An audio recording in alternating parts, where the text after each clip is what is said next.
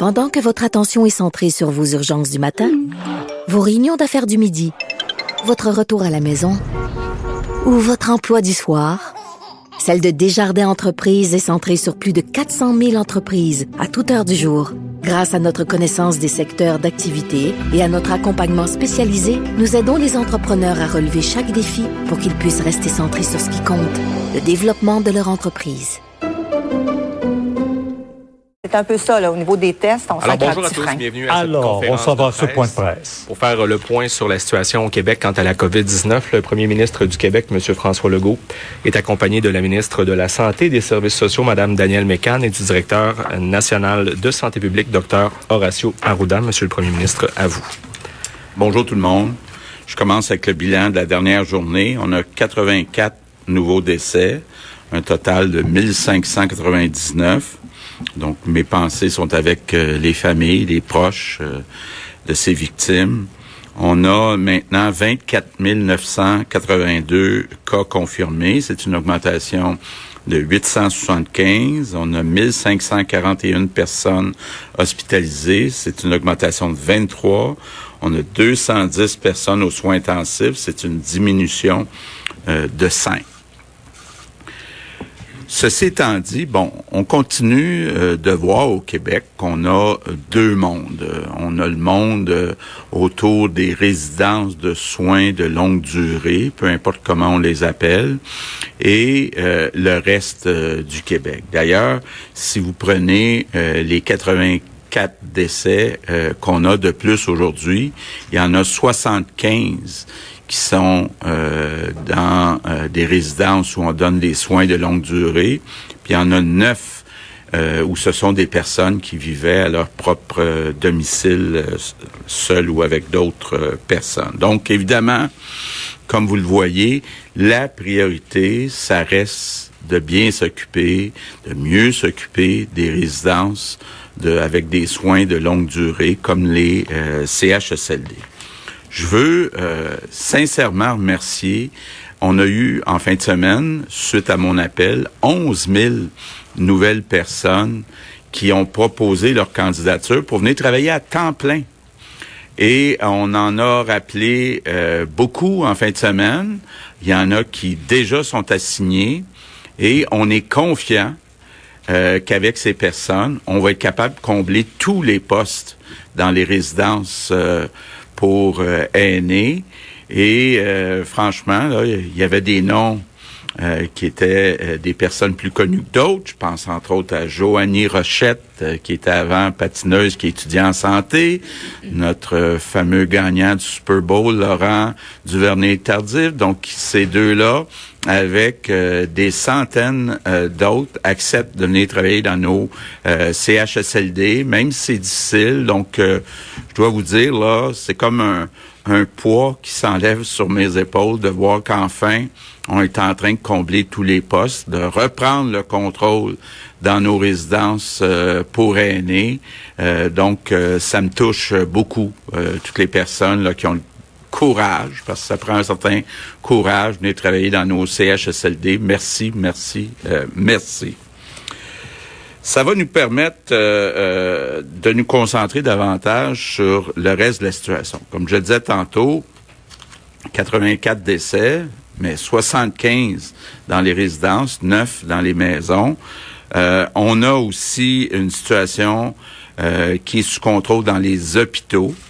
On a, euh, comme je vous le disais, à peu près 1500 lits qui sont utilisés, mais on va vous arriver demain avec des chiffres. Il y a une partie même de ces lits euh, qui euh, sont occupés par des personnes qui devraient être retournées dans les CHSLD, mais compte tenu de la situation dans les CHSLD, on aime mieux les garder à l'hôpital, même s'ils ont euh, eu les traitements qu'ils devaient avoir.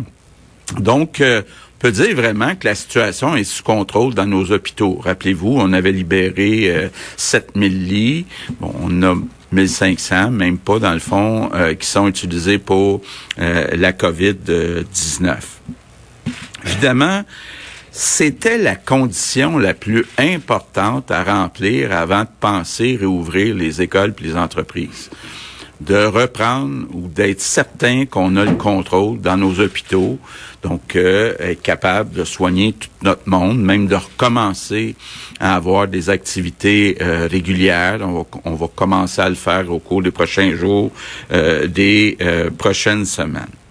Bien sûr, on va continuer de suivre la situation pour voir si la situation reste sous contrôle comme actuellement. Donc, je vous annonce aujourd'hui que si et seulement si la situation reste comme actuellement, on va réouvrir les écoles primaires et les services de garderie le 11 mai à l'extérieur du Grand Montréal, puis le 19 mai euh, dans le Grand Montréal, dans ce qu'on appelle la CMM, la communauté euh, métropolitaine de Montréal, donc euh, Montréal, Laval, ce qu'on appelle le 450 ou à peu près, donc la banlieue. Donc c'est important, je l'avais déjà dit aussi, l'école ne sera pas obligatoire, donc les parents qui préfèrent garder leur enfant à la maison euh, seront pas euh, pénalisés d'aucune façon. Il va y avoir du travail qui va être fait auprès des enfants.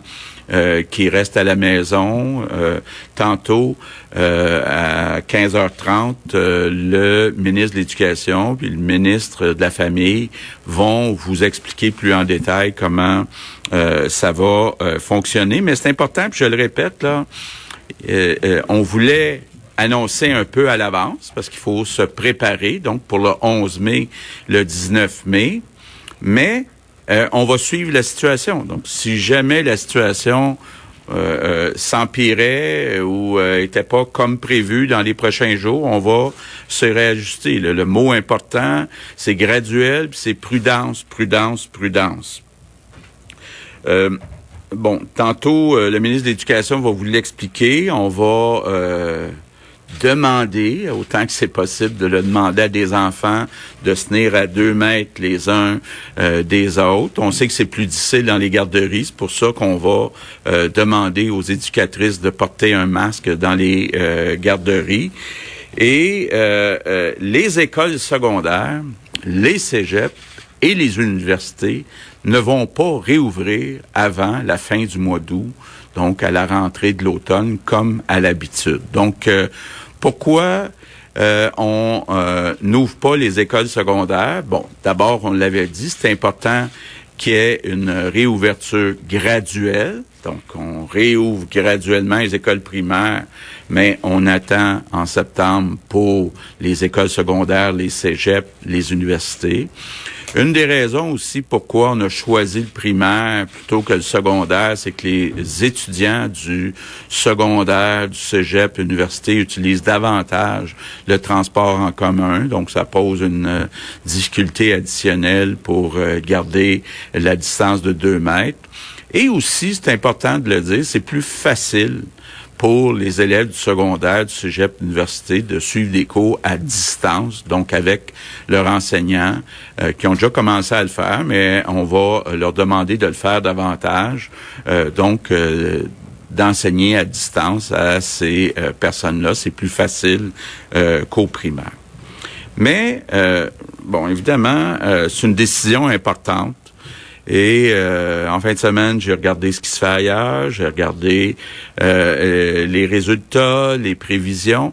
Pour moi, il y a cinq raisons pourquoi je pense que c'est important de réouvrir nos écoles primaires puis nos garderies. La première raison, c'est pour le bien des enfants.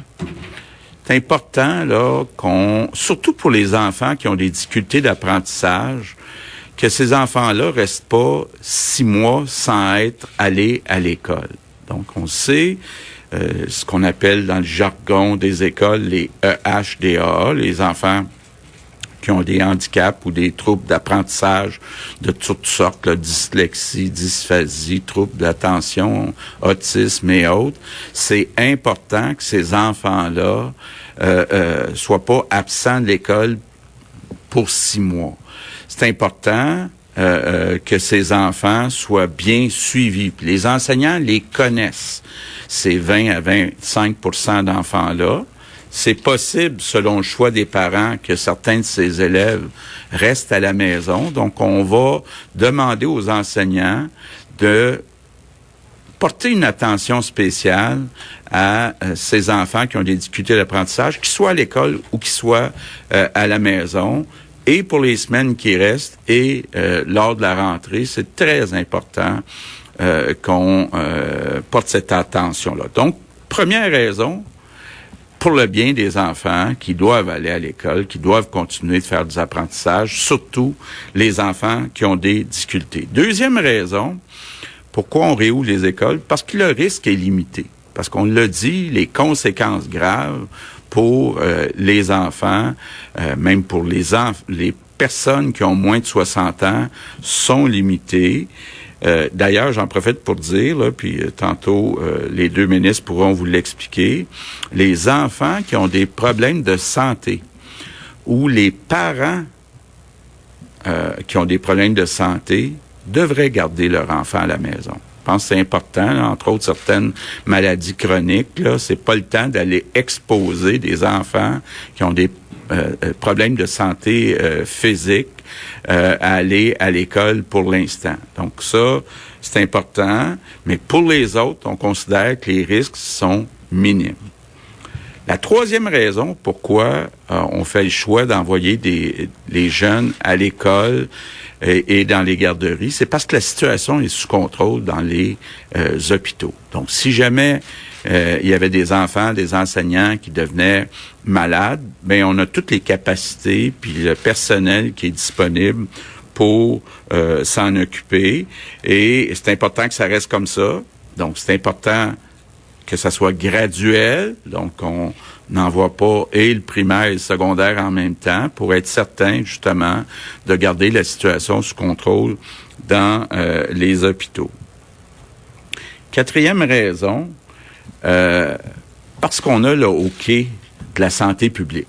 Donc c'est pas une décision qui est euh, sur la gueule, c'est la science. On écoute la science. Puis la science nous dit c'est possible de retourner ses enfants si la situation reste sous contrôle d'ici le 11 et euh, le 19 mai. Puis la cinquième raison, je dirais, c'est parce que la vie doit continuer.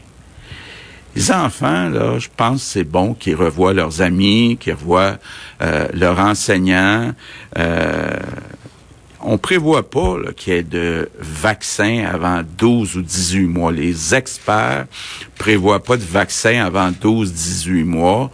Je vois pas les enfants rester chez eux pendant 12-18 mois. Là. Je pense que la vie doit continuer et euh, euh, la situation, si on attendait le 1er septembre, serait probablement pas différente de la situation euh, actuelle.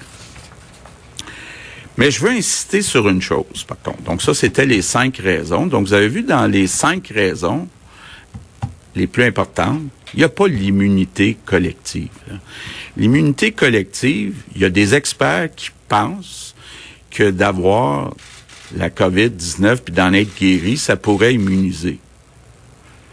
C'est ce qu'on souhaite tout le monde, parce que sinon, ça pourrait même être difficile de penser à un moment donné avoir un vaccin. Donc, euh, c'est ce qu'on souhaite. Par contre, c'est pas prouvé. Donc, on ne doit pas prendre notre décision sur cette base-là, mais euh, euh, ça sera un bénéfice secondaire si jamais ça peut être le cas. Donc, je vais être bien clair, là. On rouvre nos écoles pour des raisons sociales et parce que la situation est sous contrôle, en particulier dans notre système hospitalier. Bon, évidemment, dans les prochains jours, les prochaines semaines, on va continuer d'avoir des cas, euh, comme partout dans le monde, et euh, on va ajuster euh, notre stratégie en fonction de l'évolution. Pour l'instant, on fait des prévisions, on voit que la situation est sous contrôle. Demain, on va annoncer un plan de réouverture des entreprises qui va être très graduel. Donc encore là, on veut pas ni dans les transports en commun, ni de façon générale euh, retourner trop de monde en même temps euh, dans euh, la société. Pourquoi qu'on fait tout ça graduellement? Toujours la même raison, garder le contrôle dans nos hôpitaux, de pas avoir de débordement dans nos hôpitaux. Je termine avec mes remerciements mes remerciements d'abord sont pour les éducatrices. D'abord les éducatrices qui, depuis le début, depuis six semaines, sont occupées des enfants du personnel de la santé. Donc, je veux vous dire un gros merci. Gros merci aussi aux enseignants. On me dit qu'il y a beaucoup d'enseignants qui ont communiqué avec leurs élèves au cours des dernières semaines. Merci. Et un merci à l'avance à toutes les éducatrices, tous les enseignants, enseignantes qui, dans les prochaines semaines, vont trouver les enfants après une période euh, qui était vraiment spéciale dans notre vie collective. Donc, merci à l'avance pour le travail que vous allez faire au cours des prochaines semaines avec euh, nos enfants. Je termine en vous disant, euh, je le sais qu'aujourd'hui et demain, avec le plan de réouverture des écoles et des entreprises, il y a certains Québécois, certaines Québécoises qui vont avoir des questions, qui vont avoir des inquiétudes. C'est important, il n'y a rien d'obligatoire. Ce que je vous dis, c'est allez-y à votre rythme. Quand vous êtes prêt à sortir, quand vous êtes prêt à ce que vos enfants sortent, D'abord, oubliez pas de garder cette bonne habitude qui sera là probablement pour plusieurs mois, de toujours rester à deux mètres des autres personnes, mais allez-y à votre rythme. On veut pas bousculer euh, personne. Donc, courage, l'espoir est là. Merci tout le monde.